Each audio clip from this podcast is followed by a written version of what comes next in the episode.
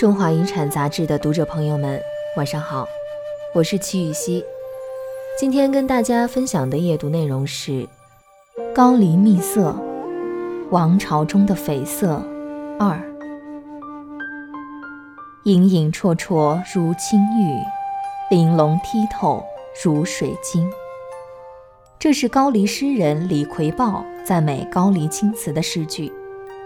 高丽青瓷自朝鲜的土地生根、绽放，继至凋零，前后历经四百七十余年。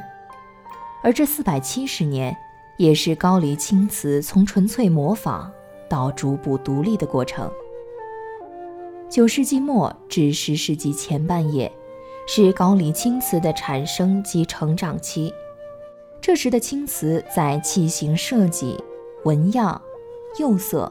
下拨窑具及装烧技术上，都与越窑极为相似，是直接模仿越窑的结果。胎釉配方则开始利用本地的瓷石质原料和石灰质釉料，产品以碗、盘、钟等日用器为主。在十世纪末至十二世纪初，高黎青瓷开始吸收和借鉴景德镇窑、汝窑。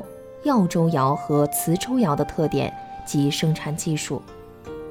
十二世纪前叶，高黎青瓷技术已经走向了巅峰，其釉色逐渐变亮，接近绯色，器型沉静端庄，已逐步形成了自己独特的风格，并应用广泛。据朝鲜初年编纂成的《高丽史》记载，高丽义宗王十一年。四月朔日，却东离宫城，又毁民家五十余区，作太平亭；亭南凿池，作观澜亭；其北构养仪亭，盖以青瓷。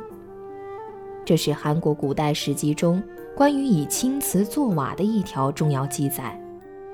事实上，当时高丽王宫廷中的青瓷瓦顶建筑，可能并不止养仪亭一处。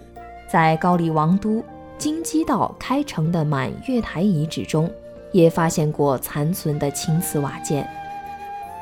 十二世纪后半期，一种具有崭新风格的镶嵌瓷，成为高丽青瓷的主流产品。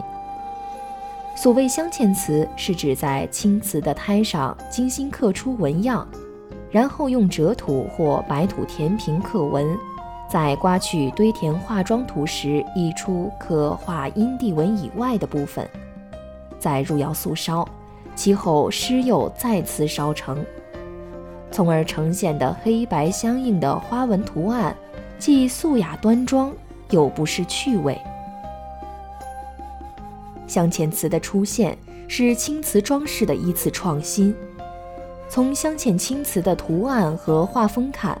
在构图技法与图案布局上，明显和朝鲜的传统绘画“朝鲜绘”有关。高丽以原来的纹样为基础，制成独特的纹样，从此中朝两国的纹样有了明显的差异。到了南宋时期，高丽青瓷已然名震天下。南宋太平老人作《袖中锦》。将当时所习见的端砚、徽墨、蜀锦、契丹刀、西夏剑等评为天下第一，而高黎秘色已赫然在侧，而且还特别指出，他处虽效之，终不及。由此可见，高丽青瓷在当时已取得了天下第一的美誉。高丽青瓷至于高丽的地位。就如同越窑青瓷之于唐宋，恐怕还要更甚。北宋使臣徐经在《宣和奉使高丽图经》中称其与越州秘色大概相类，这也是中国人第一次把高丽青瓷与中国历史上水平最高的秘色比称。能得到当时陶瓷业极其发达的宋国使者如此的赞美。反映了高丽青瓷的魅力。盛世之时，没人想过这美丽的青瓷会随着时局的纷乱而陨落。可放逐万事万物发展的规律。高丽青瓷的衰落仅仅是令人叹惋的必然结局。当时光走到十三世纪的元朝，高丽青瓷遇到了与宋完全不同的蒙古人，他们对青瓷的态度打乱了青瓷发展的节奏。高丽史赵仁圭传记载了这么一件事：高丽忠烈王时。其重臣赵仁圭朝见元世祖忽必烈，他献上了当时时尚的化金瓷器。世祖问：“化金是为了坚固吗？”“不是，只是施材罢了。”赵仁圭说。世祖又问：“那么上面的金子可以重复使用吗？”“瓷器一破，金已损毁，哪能再用？”于是世祖下了一道诏令。自今瓷器无化金，勿进献。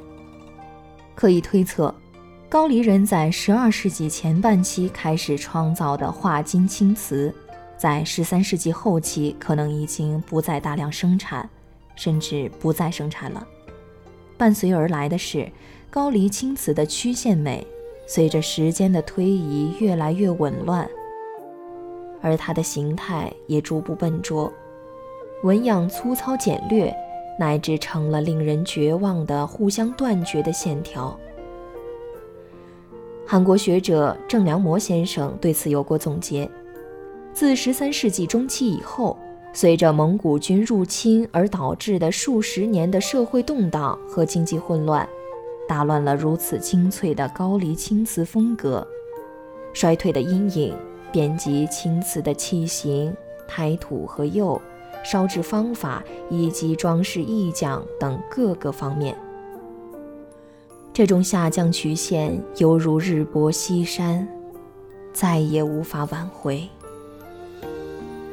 文章出自《中华遗产》二零一五年十二月刊，尘封的《儒家田园》，转文嘉陵千叶，资料沈琼华，稿件整理喵小喵。